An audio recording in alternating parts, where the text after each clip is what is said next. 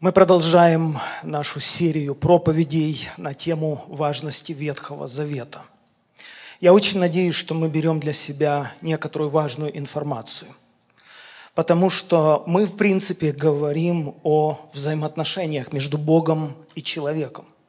И у некоторых людей в истории это очень хорошо получилось. Так просто вот выражусь. У некоторых людей совсем не получилось. Потому нам есть у кого учиться и стоит учиться и делать надлежащие выводы. Когда мы говорим о периоде Ветхого Завета в истории Израиля, в истории всего человечества, мы обязательно должны учитывать закон Божий, потому что именно так строились отношения между Богом и Его народом. Когда люди соблюдали заповеди, Бог их благословлял. Господь на страницах Ветхого Завета через своих пророков дал очень много могущественных обетований Израилю. Ты будешь всегда во главе, ты никогда не будешь нуждаться, ты будешь побеждать в войнах, всякое место, на которое ступят ваши стопы, я отдаю вам.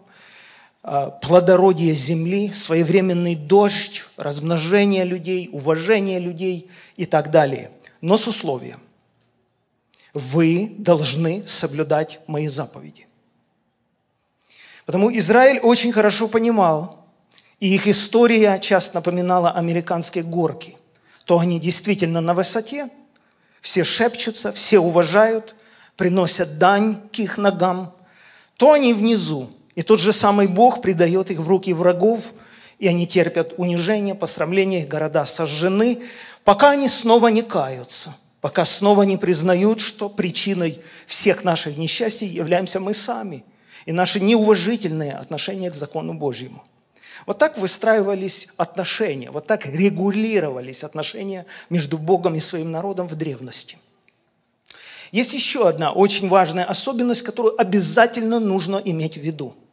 Когда мы говорим слово «закон», мы должны понимать, что речь идет о многих предписаниях и о многих заповедях – и в книге Второзакония Бог очень понятно говорил Израилю, что если ты будешь соблюдать все заповеди и все предписания, тогда придут на тебя все благословения. Если ты не будешь стараться соблюдать все заповеди, все предписания, придут на тебя все проклятия сии и постигнут тебя – Эту же мысль повторяли апостолы в Новом Завете. Они говорили, например, Иаков говорит, что тот же самый Бог, который сказал «не прелюбодействуй», он же сказал «не убей». Поэтому если ты не прелюбодействуешь, что очень похвально, ты соблюдаешь эту часть закона, но убьешь, ты становишься виновником перед Богом. Ты законопреступник. Эту же мысль повторял Павел несколько раз – он говорил, что проклят всякий человек, который не соблюдает постоянно всего, написанного в книге закона. Другими словами, Израиль понимал, что нельзя подходить к Божьим заповедям избирательно. Вот это соблюдаю, вот это наполовину, вот это не соблюдаю. Так этот механизм не работает. Когда мы говорим о периоде Нового Завета, есть вещи, которые кардинально изменились в вопросе взаимоотношений между Богом и людьми. Конечно, Бог не изменился в своем отношении к греху. Бог остается тем же самым требовательным и святым в своей сущности. Но я осмелюсь сказать, что отношение Бога к людям изменилось благодаря Иисусу Христу. И об этом мы поговорим сегодня. И перед тем, как мы приступим к нашей непростой теме, я хотел бы определиться с некоторыми терминами.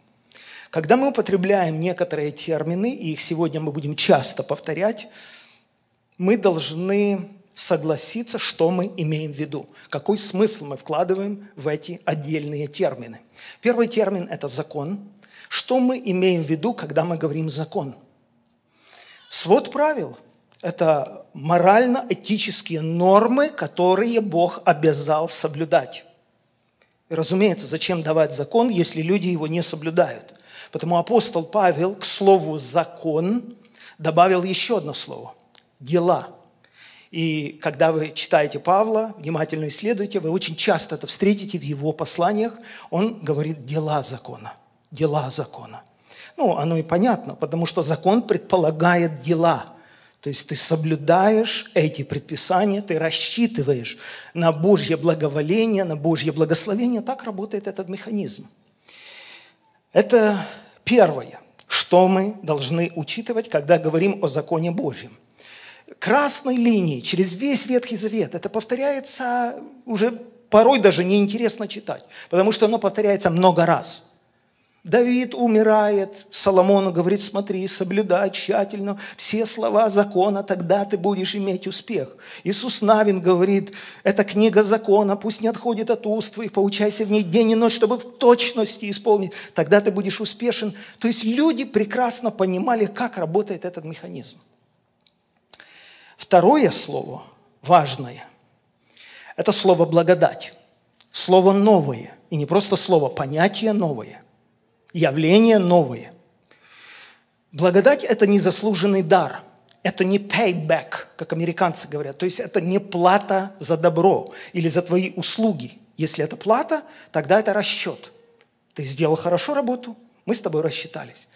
Благодать – это дар незаслуженный. Это дар без повода. Ты можешь быть хорошим человеком, не очень, ты можешь быть плохим человеком, но этот дар зависит от дарителя – а не от тебя. Захотел – подарил, не захотел – не подарил. Благодать – это очень важное, очень сильное что-то новое, что внедряется во взаимоотношения между Богом и людьми. Если прийти к статистике, вам будут интересны цифры. Скажем, слово «благодать» всего лишь где-то 10 раз употребляется на страницах Ветхого Завета. Всего лишь. На страницах Нового Завета более 150 раз. И это с учетом того, что объем информации, объем текста в Новом Завете в три раза меньше, чем объем текста в Ветхом Завете. Поэтому, если так обобщить эту мысль, можно сказать, что благодати в Ветхом Завете не было. Люди не знали, с какой стати Бог просто так дарит такие подарки. Без повода. Люди там хорошо понимали, что завет, то, что мы называем Ветхим Заветом, или соглашение, или agreement, английское слово, контракт, он имеет понятные условия. Никаких обид, никаких претензий друг к другу. Вы выполняете свою часть завета, договора. Я выполняю свою часть. Вопросы есть, вопросов нет. Благодать – это что-то новое. И я хочу сказать, что со стороны Бога изменилось что-то по отношению к людям с приходом Иисуса Христа.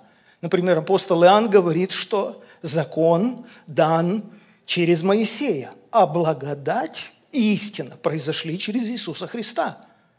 Ну, куда уже понятнее. Он прямо разграничивает. Он говорит, что это как вот две рельсы, по которым едет поезд. Они никогда не пересекаются. Можно идти к Богу путем закона, путем дел закона, как Павел часто выражается, чтобы вызвать его расположение. Можно? Можно.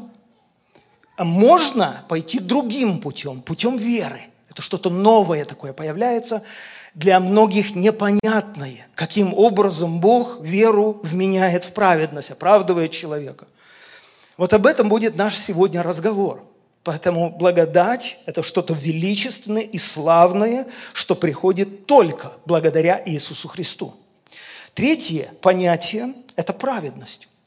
Это статус человека или состояние человека, э, которое очень важно во взаимоотношении с Богом. Это когда нет вражды, когда мы не находимся по разному сторону баррикады с Богом. То есть такие слова, как оправдание – правота, правда, праведность, все имеют один общий корень. Какой? Прав. То есть это когда ты прав. И не просто ты сам себе внушил, что ты прав. Ты прав в глазах Бога. То есть, скажем, тебя в чем-то обвиняют, ты подаешь суд в нашем городе и проигрываешь. Ты огорчен, ты подаешь в калифорнийский суд и опять проигрываешь. Ты подаешь в федеральный суд, уже в самую высокую инстанцию, и выигрываешь. Тебя оправдали, потому все те обвинения, они аннулированы, они не имеют никакой силы, потому что самый Верховный суд тебя оправдал. Праведность – это get right with God, то есть быть правым перед Богом. Это когда Бог сказал, ты прав, у меня к тебе нет претензий. Важно это? Еще бы. Разумеется, это важно. Когда устранены все преграды, и Бог признал тебя правым. На каком основании, как, это уже дополнительные вопросы. Но я специально хотел бы сказать о том, что эти все термины мы будем часто использовать. Почему? Потому что мы говорим сегодня о важном треугольнике. Это вера, дела и праведность.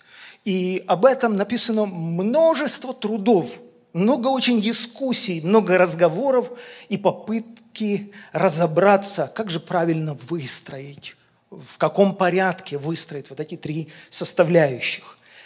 Конечно, когда читаешь апостола Иакова, он делает серьезное ударение на дела. Он, например, пишет, ты утверждаешь, что у тебя есть вера? Хорошо, а показать ее можешь? У тебя же дел нет.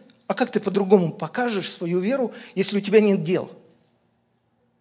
А вот я, в отличие от тебя, покажу тебе веру мою из дел моих. И кто из нас прав? Он говорит, бесы тоже веруют в Бога и трепещут. И мы читали там в синагоге, мужчина, одержимый бесами, кричал в адрес Иисуса, «Знаю тебя, кто ты, Святой Божий, ты пришел прежде времени мучить нас». Разумеется, а только что эта вера меняет в их судьбе? Ничего. Потому Иаков, по большому счету, прав. Опять же, если говорить об оправдании делами, а Иаков на это делает ударение, не делами ли оправдался Авраам, отец наш?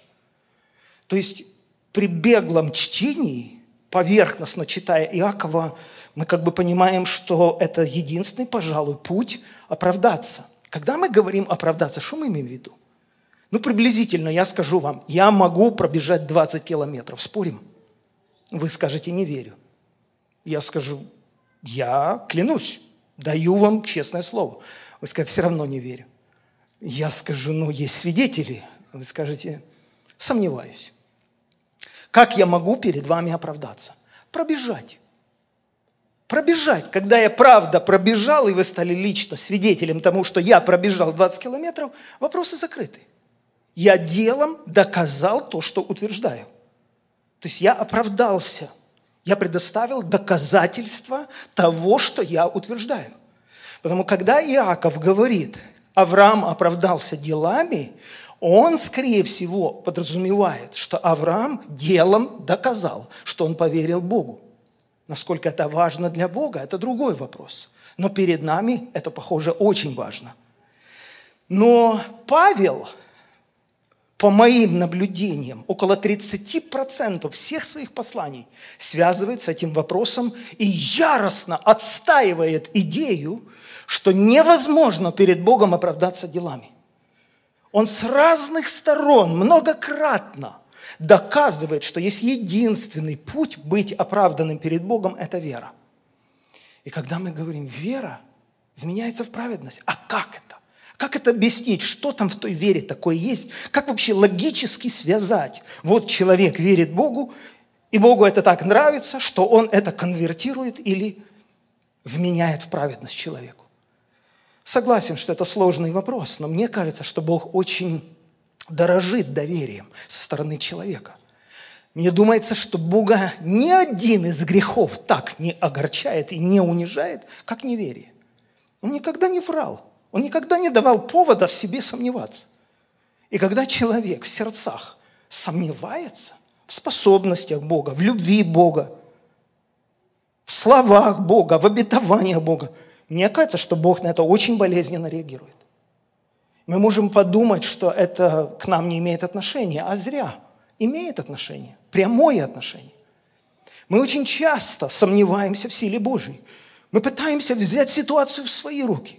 Мы настойчиво Богу подсказываем, что нужно сделать, потому что Он же, ну, как бы до конца не понимает, что нужно сделать. Мы убеждаем его, мы манипулируем, мы давим на него, мы пробуем его разжалобить. У нас масса методов, которыми мы пытаемся завести этот механизм и принудить Бога работать по нашему сценарию. Это все признаки недоверия. Мы прилагаем колоссальные усилия себя спасти, спасти своих близких. Мы не доверяем Богу в очень многих случаях. И потому это Бога огорчает. Но когда Бог встречает человека, верующего, мне кажется, это доставляет ему такое удовольствие, что он веру такого человека вменяет ему в праведность. И заметьте, что речь идет о людях, которые жили до закона – к этим людям не было предоставлено никаких еще предписаний, от них ничего не требовалось. Это потом, через сотни-сотни лет на Синае Бог даст заповеди, постановления и потребует, чтобы люди их соблюдали. А что знал Авраам, а что знал Ной, а что знали другие правцы? Да мало что знали. Итак, апостол Иаков и апостол Павел в определенном смысле делают разные акценты. Мартин Лютер, который был сильно воодушевлен откровением о праведности через веру, и который сильно стал об этом проповедовать и перевернул, можно сказать, тогдашнюю Европу в XVI веке, и вообще целое русло в христианстве э, развилось такое, а, он не любил послание Иакова. Лютер в своих ранних трудах послание Иакова называл соломенным посланием. Не любил Иакова Лютер. И уже потом позже – ближе к старости, он смирился с посланием Иакова, но все-таки Лютер утверждал, что я отдам свой докторский берет любому человеку, который сможет помирить Иакова с Павлом. Настолько Лютер стоял на стороне аргументов Павла и не понимал аргументов Иакова. Но мы сегодня говорим об оправдании перед Богом и оправдании перед людьми. Мы говорим сегодня об оправдании делами или оправдании верой. Я усматриваю, что есть две самые распространенные ошибки, которые допускают верующие люди в этом вопросе. Первая ошибка заключается в том, когда люди выстраивают порядок между тремя составляющими таким образом, что вера первична, это понятно, оба лагеря в этом соглашаются, вера первична, без веры угодить Богу невозможно, но потом люди утверждают, дела вторичны – и только когда у тебя есть дела веры, это выведет тебя на территорию праведности. И Бог тебе вменит это в праведность.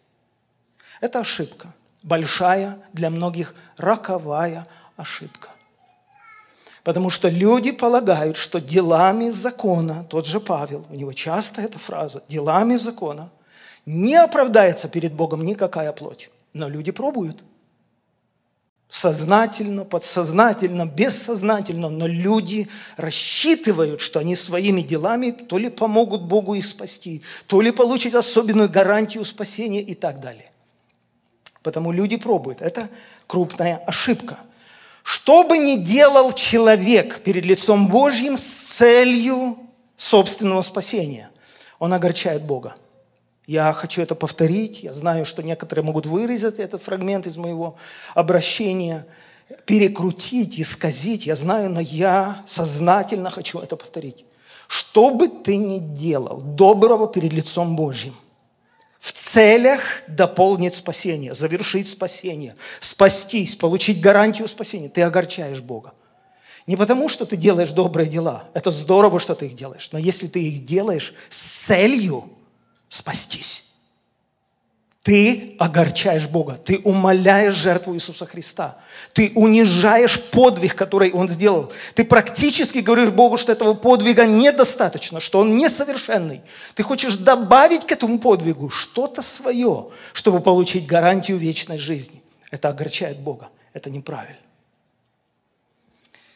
Поэтому Павел всячески отстаивал идею оправдания через веру, идею спасения только через веру. Например, Евангелиана 6.28. Ученики спросили, что нам делать, чтобы творить дела, угодные Богу?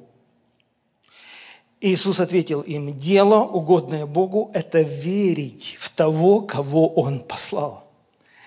Я думаю, что они не ожидали такого ответа. Они жили в ту эпоху, они понимали, что перед Богом имеет вес только дело.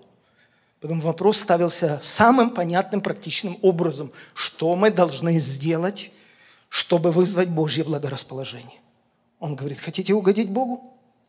Без веры Богу угодить невозможно. Не, ну вера понятна. Что мы должны сделать? Верить в того, кого Он послал. Все? Твой ответ предполагает продолжение? Нет. Мы еще такого не слышали. Деяния апостолов, 16 глава, 30 стих. Темничный страж, вы помните землетрясение в тюрьме, он напугался, выводит Павла и Силу и спрашивает их, «Милостивые государи, что мне необходимо сделать, чтобы быть спасенным?» Они отвечали ему, «Веруй в Господа Иисуса, тогда спасешься ты и твой дом». Ни о его прежнем образе жизни, ни о каких грехах не идет речи. Ты хочешь получить спасение? Веруй в Господа Иисуса Христа, и ты спасешься. Послание к римлянам, 9 глава. Здесь апостол Павел говорит о язычниках и о евреях. И те, и другие ринулись на поиски праведности, чтобы быть оправданными перед Богом, чтобы в глазах Бога быть правыми. Язычники никогда этого не искали. Они вообще в Бога не веровали. Они никогда себя не утруждали вопросами, чтобы Бог одобрительно на меня посмотрел. Да они вообще не верили в его существование. Но Павел говорит, язычники, не искавшие праведности, нашли эту праведность в вере. О, сюрприз! Не искал и клад нашел. А евреи, Израиль, столетиями, тысячелетиями искали этого Божьего одобрения, благоволения, чтобы быть правыми в глазах Бога, и не нашли. Я семь раз был в Израиле. Я всегда, почти всегда встаю в 4 утра, в полпятого, иду к стене плачу. Мне просто интересно понаблюдать эту картину. На улице темно, только-только светает. Тысячи людей идут туда, ведут своих деток. Эти дети спотыкаются, эти мальчики по 4-5 лет. Они спят на ходу, их несут. Молиться Богу. Я несколько раз, просто мое сердце плавилось. Я думаю, Боже, сколько эти люди делают на фоне нас. Мы вообще ничего не делаем в сравнении с ними. Даже выглядит как-то нечестно. Но они не нашли Божьего одобрения, пишет Павел. Они не нашли вот этого состояния праведности, что Бог сказал, ты прав в моих глазах. Дальше Павел спрашивает в 32 стихе, почему? И отвечает, потому что искали не в вере, а в делах закона. То есть это как две рельсы, я сказал, да? Сколько бы вы ни искали Божьего оправдания через дела, вы его там не найдете, вы его никогда там не встретите. То есть такое чувство, что праведность находится вообще на другом этаже. Она спрятана в вере, скажем, на третьем этаже. А человек ищет ее на втором этаже то он их никогда там не найдет. Ее просто там не существует. Она находится на третьем этаже, в вере, но человека там нет. Эту же мысль Павел продолжает в Римлянам 10 главе. «Не разумея праведности Божией», то есть есть такая праведность, да? Божья праведность. Мы ее не понимаем, мы не понимаем, как ее наследовать, что это такое, с чем это связано – и усиливаясь поставить собственную праведность, эти люди, имеется в виду евреи, не покорились праведности Божией. Они не признали ее. Потому что конец закона, конец всего, что связано с законом, это Христос к праведности всякого верующего.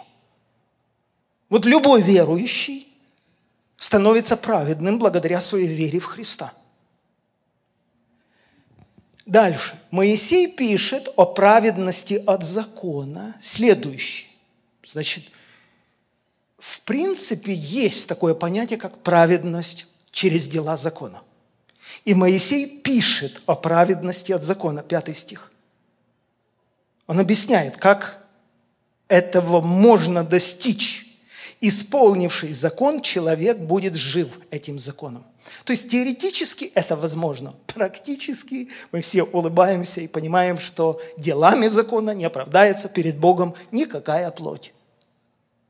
Хорошо. Моисей объяснил, как выглядит праведность через личные достижения, усилия воли и так далее. Дальше Павел говорит в шестом стихе, а праведность от веры по-другому говорит, чем Моисей объяснил праведность от закона. Праведность от веры совершенно по-другому звучит. Девятый стих. «Если устами твоими будешь исповедовать Иисуса Господом и сердцем твоим веровать, что Бог воскресил его из мертвых, ты спасешься. Потому что сердцем веруют к праведности, а устами исповедуют к спасению». И сам апостол Павел сказал, что я по правде законной непорочный, но я хочу найти себя во Христе не со своей праведностью, которая от закона. Есть такая праведность? Да, есть.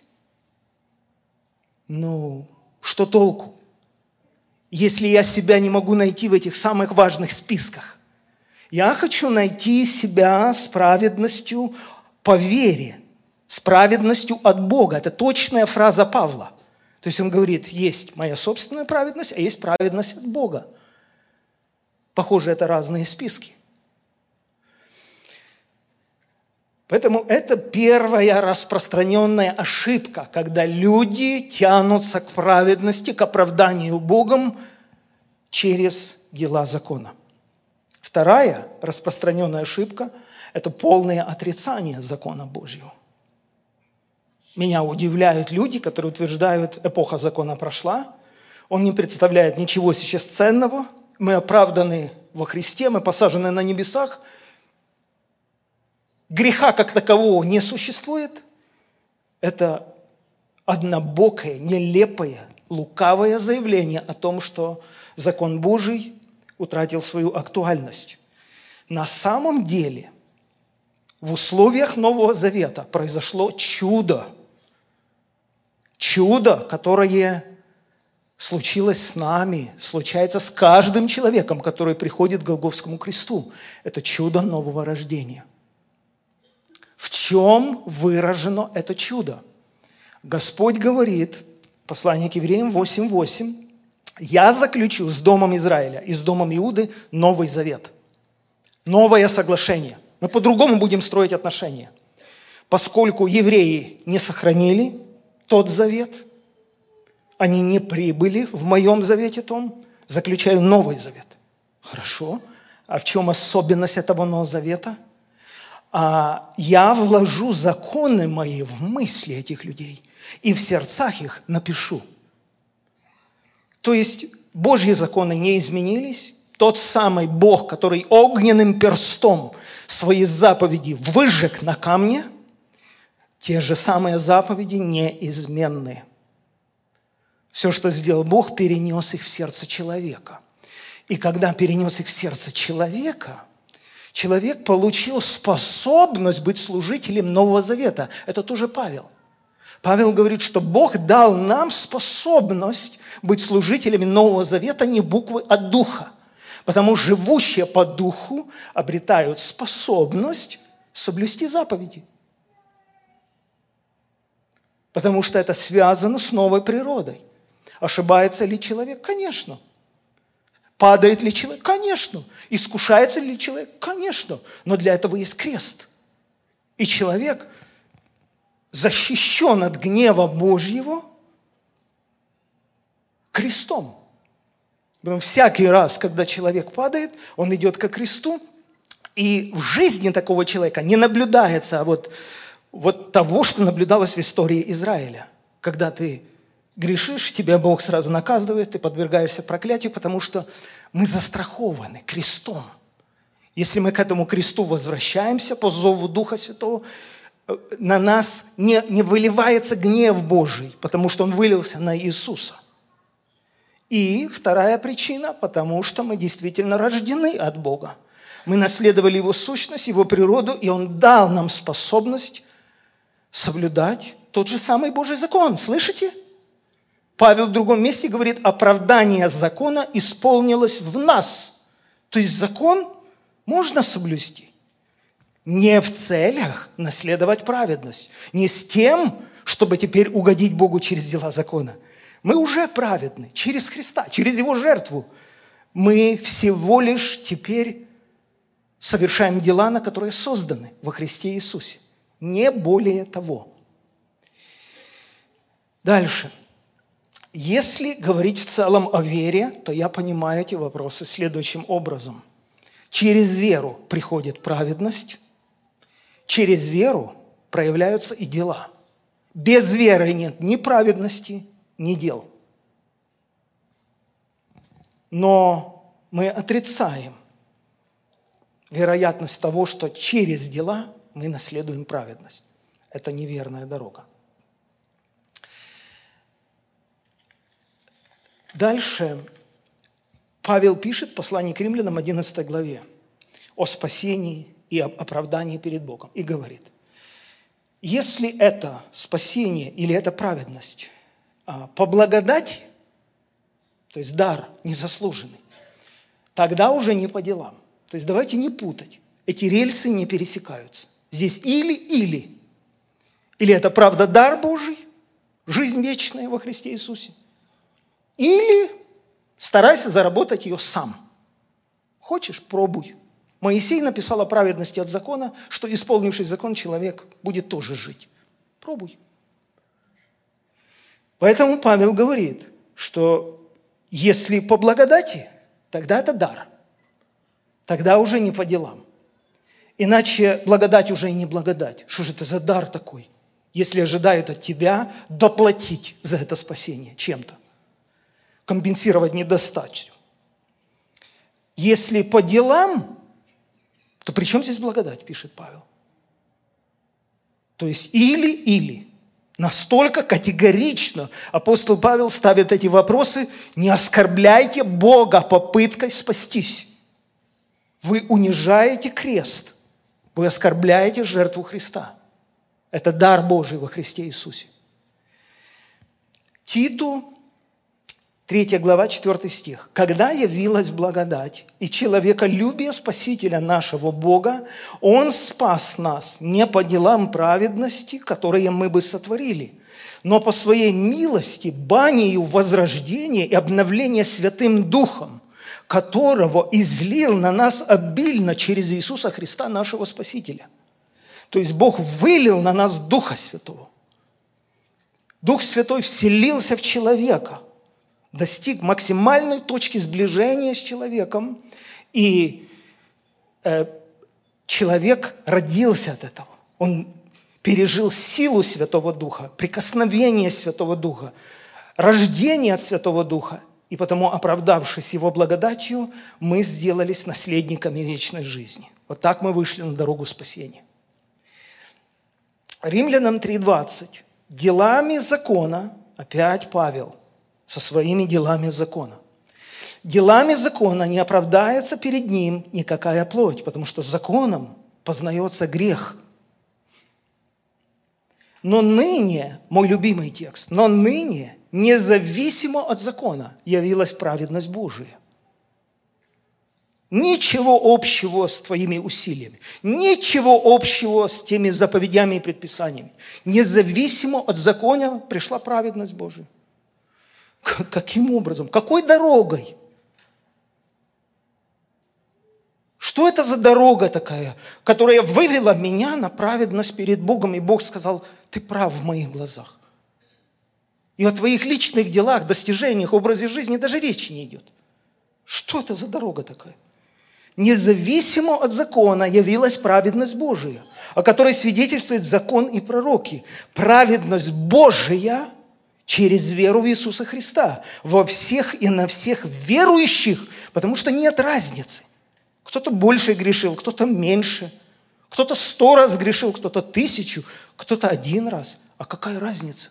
Тот, кто сказал не прелюбодействуй, он сказал не убей. Если ты не прелюбодействуешь, но убьешь, ты преступник закона. Что это меняет? Мы все заканчиваем на скамье подсудимых. Что это меняет? Поэтому праведность Божья пришла через веру Иисуса Христа на верующих, потому что нет разницы, потому что все согрешили, лишены славы Божьей, получая оправдание даром, по благодати Его, искуплением во Христе Иисусе, которого Бог предложил в жертву, умилостивление в крови Его через веру. Дальше, вторая часть 26 стиха. Он, то есть Христос, явится праведным. Ну, то, что Он праведный, это понятно. Это вопросов нет. Но мы сейчас о себе. Он явится праведным и оправдывающим верующего в Иисуса. А где же то, чем бы хвалиться? Уничтожено. А каким законом? Законом дел? Нет. Как раз дела дают тебе повод хвалиться. Как раз дела делают вот эту разницу между людьми. Помните, когда так говорил, что у нас в области самоправедности разные достижения. Отсюда я хорошо смотрюсь на фоне людей с более плохими достижениями. И я тихонько сижу, когда встречаюсь с такими гигантами, как апостол Павел или, или другими героями веры в истории, потому что я прекрасно понимаю, где мое место и где его место. Потому в области личных достижений у нас разные результаты. У нас даже разные результаты из года в год, из месяца в месяц, из со дня в день. Потому один день у нас больше дерзновения, другой день тихонько молчим, потому что нас следили. Потому в области самоправедности у нас разные показатели – а в области праведности Божьей мы совершенны, потому что это Божья праведность. Потому там не остается места для хвальбы совершенно. Уничтожено законом веры, потому что мы признаем, что человек оправдывается верою, независимо от дел закона. Второй раз Павел повторяет это четвертой главе Римлянам Павел третий раз повторяет эту мысль. Говорит, Давид называет блаженным человека, которому Бог вменяет праведность независимо от дел. Как хотите, так и объясняйте это. Как хотите, так и принимайте. Не согласны с тем, как я объясняю, как Павел объясняет, думайте сами. Что он имеет в виду, когда Давид цитирует? «Блажен, чьи беззакония прощены, чьи грехи покрыты, блажен человек, которому Господь не вменит греха. То есть, как бы грех есть, но Бог его не засчитывает. Как это понять? Поэтому я сказал, что Павел боролся за это всеми силами. Он вырос в иудействе, он мог похвалиться. Он говорит, я имею преимущество и как иудей, и как из колена Вениамина, великое преимущество. Но потом же говорит, что все согрешили, мы все одинаковы. Мы все получаем оправдание даром через благодать Господа Иисуса Христа, потому Он говорит, если законом оправдания, то Христос напрасно умер. Я хочу сказать, что некоторым людям это надо серьезно принять сегодня.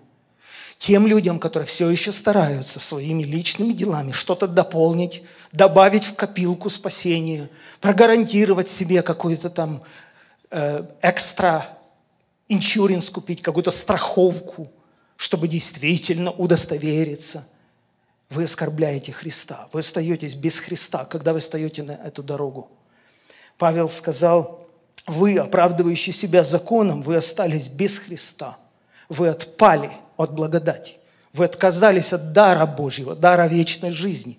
Вы высокомерны, вы горды, вы глупы, наконец. Бог во Христе дает вам дар вечной жизни, но вы пытаетесь оправдаться законом. А мы духом ожидаем и надеемся праведности от веры. И честно я вам скажу, я удивляюсь, почему некоторых людей так раздражают такие проповеди. Вы не верите мне? Вы посмотрите комментарии, которые будут под этой проповедью. Вы удивитесь, как много раздражения вызывают заявление о даре вечной жизни, о благодати Иисуса Христа. Вы удивитесь этому. Теперь, в оставшееся время я постараюсь быстро. Давайте попробуем поговорить о делах. Где место делам и вообще они важны или они не важны? И что делать с Божьим законом, заповедями и так далее, если все равно Бог дал нам дар вечной жизни? Если читать 11 главу послания к евреям, это знаменитая, пожалуй, единственная глава в Библии, которая прославляет людей веры. Людей веры.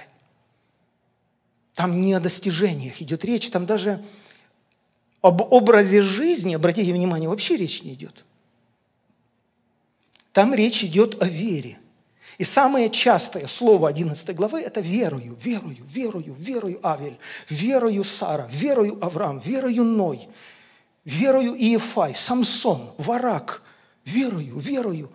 Но, что очень интересно, после слова «верою» везде стоит глагол, то есть действие, action. Верою Авель принес жертву. Верою совершили Пасху. Верою совершили пролитие крови. Верою перешли море. Верою Сара забеременела. Верою Сара родила. Верою Авраам вышел из дома отца своего. Верою взял сына и положил на жертвенник. Верою Ной построил ковчег. Везде действие. Потому сказать, что дела не важны, это просто закрыть глаза на очевидные. Совершенно другое дело, что мы делами не оправдываемся перед Богом. Да, это совершенно другой разговор. Посмотрите, что написано в Ефесянам 2 главе. «Благодатью вы спасены через веру, и сие не от вас, Божий дар, не от дел, чтобы никто не хвалился, потому что мы Его творение – созданы во Христе Иисусе на добрые дела, которые Бог предназначил нам исполнять. Он опять категорически разделяет эти две мысли. Он говорит, мы спасены, потому что нам подарили вечную жизнь. Точка. Вопрос закрыт. Это не отдел. Ну куда уже понятнее, как в первом классе. Не пробуйте что-то добавлять к этому вопросу. Это дар Божий. Но мы созданы во Христе Иисусе. Мы новое творение – Потому дела добрые, дела милосердия, порядочность, скромность, честность, милосердие – это естественные продолжения нашей сущности. Наша сущность выражает себя посредством дел, посредством плода. Поэтому та же самая вера, которая вменяется в праведность перед лицом Божьим, всегда проявляет себя в делах и тем самым является формой оправдания перед людьми. Оказывается, это совершенно разные вещи. Оправдаться перед Богом и оправдаться перед людьми. Да? Это хороший вопрос. Когда Иисус висел на кресте, и возле Него висел также разбойник, страшный человек, справедливо казненный. Но он обратился к Иисусу и сказал, вспомни обо мне, когда придешь в Твое Царство.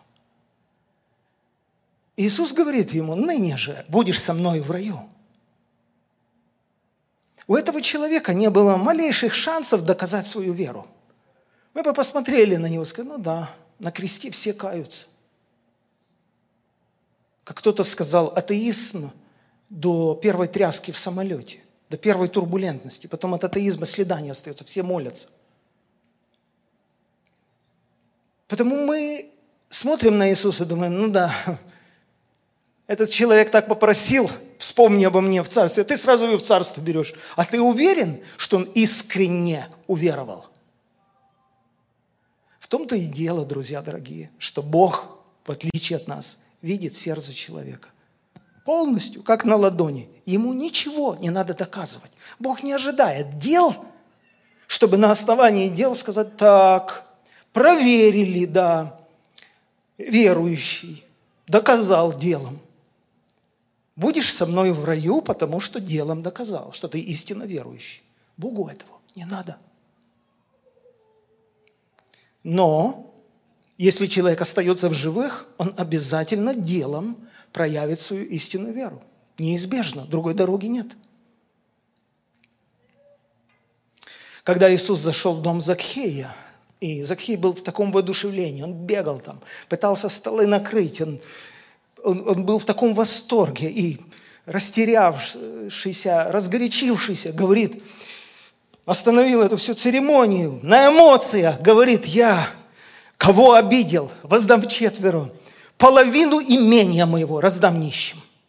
Иисус посмотрел на него и говорит, ныне пришло спасение дому всему, потому что и он сын Авраама. И если бы мы там были, мы бы как бы шепнули Иисусу на ухо, Иисус, ты просто не знаешь, кто такой Закхей. Ты знаешь, сколько он вообще говорит и обещает, и не делает. Иисус, ты уже ему вечную жизнь подарил. Да подожди. Мы лично очень даже сомневаемся, что он продаст свою виллу и 50% просто так раздаст бедным людям. Ой, что-то я сомневаюсь. Давай подождем. Куда мы спешим? Что ты уже ему прогарантировал вечную жизнь? Иисусу это не надо. И Иисусу это не надо. Ему ничего доказывать не надо. Когда он видит веру человека, видит сердце человека, ему это достаточно. Но перед людьми Иаков совершенно прав, когда он пишет, что Авраам оправдался делами, возложив на жертвенник Исаака, сына своего. Видишь, вера содействовала делам его, и делами вера достигла совершенства. И исполнилось слово Писания. Это очень интересная заметка у Иакова. Исполнилось слово Писания. Веровал Авраам Богу, и это вменилось ему в праведность, и он наречен другом Божьим. Что имеет в виду Иаков, когда он говорит, в момент, когда Авраам возложил на жертвенник Исаака, исполнилось Писание – Какое? Веровал Авраам Богу. То есть Иаков, насколько я понимаю, имеет в виду, что веровал Авраам Богу, не веровал. Попробуй разберись. Но вот когда действительно в преклонных годах у него родился сын, и Сара родила, наверное, верующий. Но все-таки Посмотрим, будем внимательно наблюдать за этим человеком. И когда Бог сказал Аврааму, отдай мне Исаака, и тот же самый Бог сказал, в Исааке продлится твой род, то Авраам не просто безбашенный какой-то странный, неадекватный человек, который просто взял своего сына, связал и положил на жертвенник и занес меч, э, нож. Нет – Авраам верующий. Авраам уверен, что Исаак жить будет. Как он вернется к жизни, это второй вопрос. Авраама много это не заботит. Это Божья ответственность. Бог пообещал Аврааму, что в Исааке наречется семя. Пусть Бог и решает эту проблему. Как он вернет Исаака к жизни. Потому там написано, что Авраам даже не исключал вероятности, что Бог из мертвых воскресит Исаака. Потому когда мы, люди, увидели, что Авраам положил на жертвенник Исаака и занес над ним нож, и оставалась доля секунды вонзить этот нож в грудь молодого человека, мы посмотрели и сказали, да, Авраам делом доказал, он верующий. Но кому он это доказал? Нам, себе в каком-то смысле. Но не Богу. Потому Павел начинает четвертую главу Римляна словами, если Авраам оправдался делами, то он имеет похвалу, но не перед Богом. Богу это как бы ни, ни о чем не говорит. Потому что веровал Авраам Богу, и это вменилось ему в праведность. Представляете, вот здесь Павел реально солидарен с Иаковом. Он говорит, если Авраам оправдался делами, здорово, похвально, но в принципе Бога он ничем не впечатлил. Почему? Потому что Бог всегда знал, что он верующий. Богу не надо ничего доказывать. Но перед людьми он правда оправдался делами, потому что у него правда была вера. Следовательно, когда мы на это все смотрим, мы понимаем, что Бог наблюдает за нами и в частности за нашими делами. Когда Иоанн был на острове Патмос, и он слышал как Бог отзывается о семи церквях Откровения, семь раз по отношению к каждой из церквей повторяется одна и та же фраза «Знаю твои дела». И Господь уже не говорит там о праведности, о спасении, о вере. Там вообще об этом разговор не идет. Там речь идет о том, как ты живешь, как ты поступаешь. И по отношению к каждой церкви был определенный Божий суд. Ты покайся и твори прежние дела. Ты вспомни первую любовь, вспомни, откуда ты не спал. А у тебя есть учение Николаитов. Я ненавижу эту доктрину. А вы позволяете этому процветать в церкви. А у вас вы разрешаете Изавели учить, а я ненавижу то, что вы позволяете. То есть Бог дает очень такую, ну, жесткую, критическую оценку поведению верующих людей. И он говорит, если вы не покаетесь, я приду и сдвину ваш светильник с места. Я так допускаю, что, возможно, речь идет о пасторе или о руководстве церкви. Не в том плане, что он всю церковь там ликвидирует. Ты не справляешься со своими обязанностями. Зачем там стоишь? Следовательно, Господь говорит о делах, и дела в этом плане очень важны, потому что они являются естественным продолжением нашей веры. В заключение два текста перед молитвой. Первый записан 1 Иоанна 3,8. Читаю из нового русского перевода. «Кто любит грешить, тот от дьявола». Потому что дьявол грешил от начала. Но для того и явлен был Сын Божий, чтобы разрушить дела дьявола. Всякий, кто был рожден от Бога, не любит грех. А в русском синодальном переводе не делает греха, или даже не может грешить. Потому что семя Божье заложено в нем. Он не может любить грех, потому что рожден от Бога. Отличить детей Бога от детей дьявола можно так. Кто не поступает праведно, тот не от Бога. Так же, как и не любящий брата своего.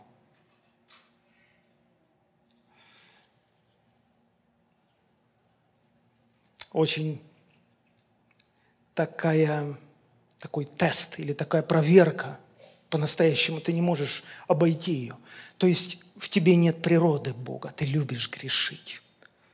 Ты наслаждаешься этим, ты, ты пьешь грех, как воду. А, не ври. Ни себе, ни другим ты не от Бога. Потому что рожденный от Бога не любит грех. Нет места этому в его сущности. Повторяюсь, может ли этот человек согрешить? Может ли человек упасть? Разумеется, может. Но лежать в этом состоянии, упиваться этим состоянием не может, потому что в нем природа другая. 1 Иоанна 2,4. Кто говорит, я познал его, имея в виду Христа, но заповедей его не соблюдает, тот лжец, и нет в нем истины. А кто соблюдает Слово Его, в том истину любовь Божья совершилась. Из этого узнаем, что мы в Нем. Кто говорит, что пребывает в Нем, тот должен поступать так, как Он поступал. Но заметьте, здесь совершенно нет намека на то, что человек достигает праведности какой-то или дополняет что-то к своему спасению. Не об этом апостол Иоанн писал. Он очень умело, очень точно дал оценку детям Божьим и детям дьявола. Потому человек, который, прикрываясь церковью, прикрываясь а, своей династической принадлежностью к поколению верующих людей. Выросший в церкви, выросший в христианской семье. Но человек, который не переживает присутствие Святого Духа, не исполняется Святым Духом, не переживает обличений Святого Духа, ничего не предпринимает на предмет того, чтобы устранить преграду, которая разделяет его с Богом. Этот человек не от Бога. Он не имеет природы Бога. Есть ли такие люди между нами? Да, думаю, что есть. К сожалению, да. Потому и написано это, потому это и оставлено, чтобы люди ложно себя не тешили. Когда мы жили в бывшем Советском Союзе, мы смотрели на православных людей, ну и понимали, ну, ну да, вера в душе, но посмотри, как он живет. Когда я смотрю сегодня на Америку, прожив здесь 30 лет, я не вижу никакой разницы между традиционным классическим православным человеком и протестантом-американцем. Ну, опять же, никакой тени на американцев. Мы говорим о времени, в котором мы живем. Мы говорим о трендах, как мыслят люди шаблонно. Единственное отличие – это новая природа. Это когда Бог говорит, я заключу с вами новый завет. Я вложу в ваши мысли мои законы. Я прямо в сердце напишу мои законы. Я буду вашим Богом, я вселюсь в вас, я буду ходить в вас. И потому конфессии разные никакой роли не играют. Опыт христианский никакой роли не играет. Песни, те такие поют, те другие. никакой роли не играет. Играет роль встреча с Иисусом.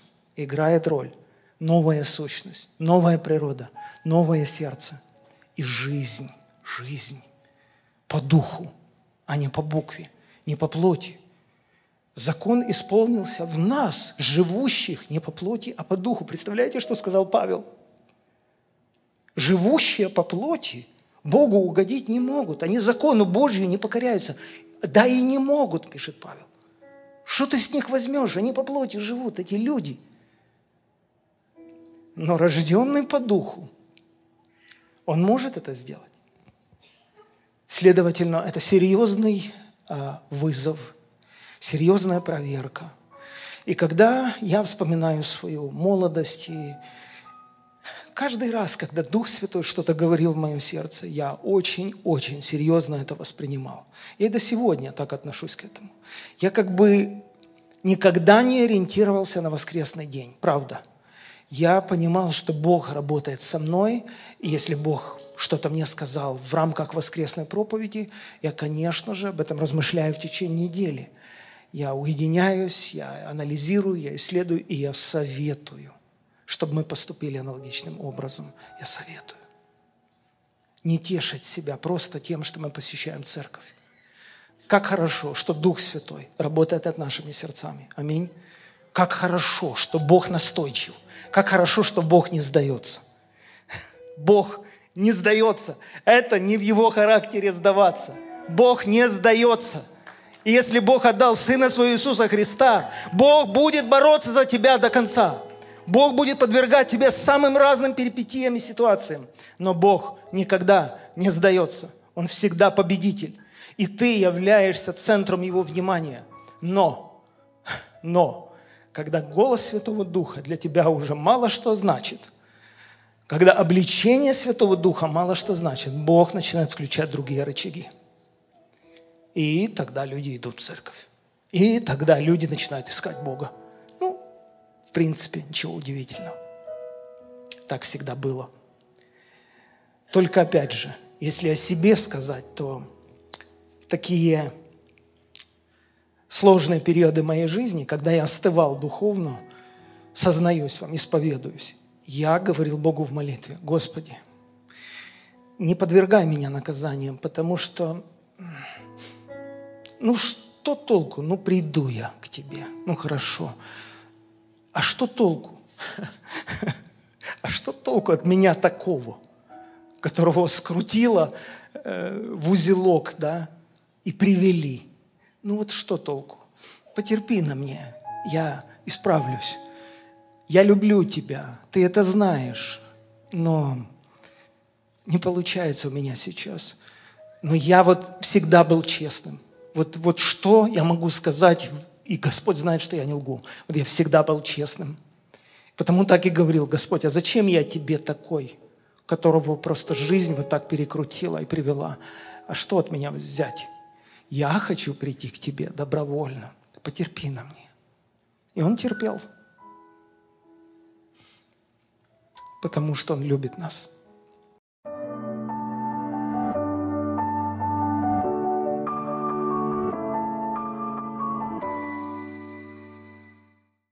Если мы научимся разделять все вопросы, которые вызывают напряжение, на две группы, на область мнений и на область убеждений. И в области мнений научимся быть снисходительными, уступчивыми, мы сохраним отношения. А в области убеждений мы не должны уступать, тогда мы сохраним себя. Потому что, сохраняя эти святыни, мы сохраним себя.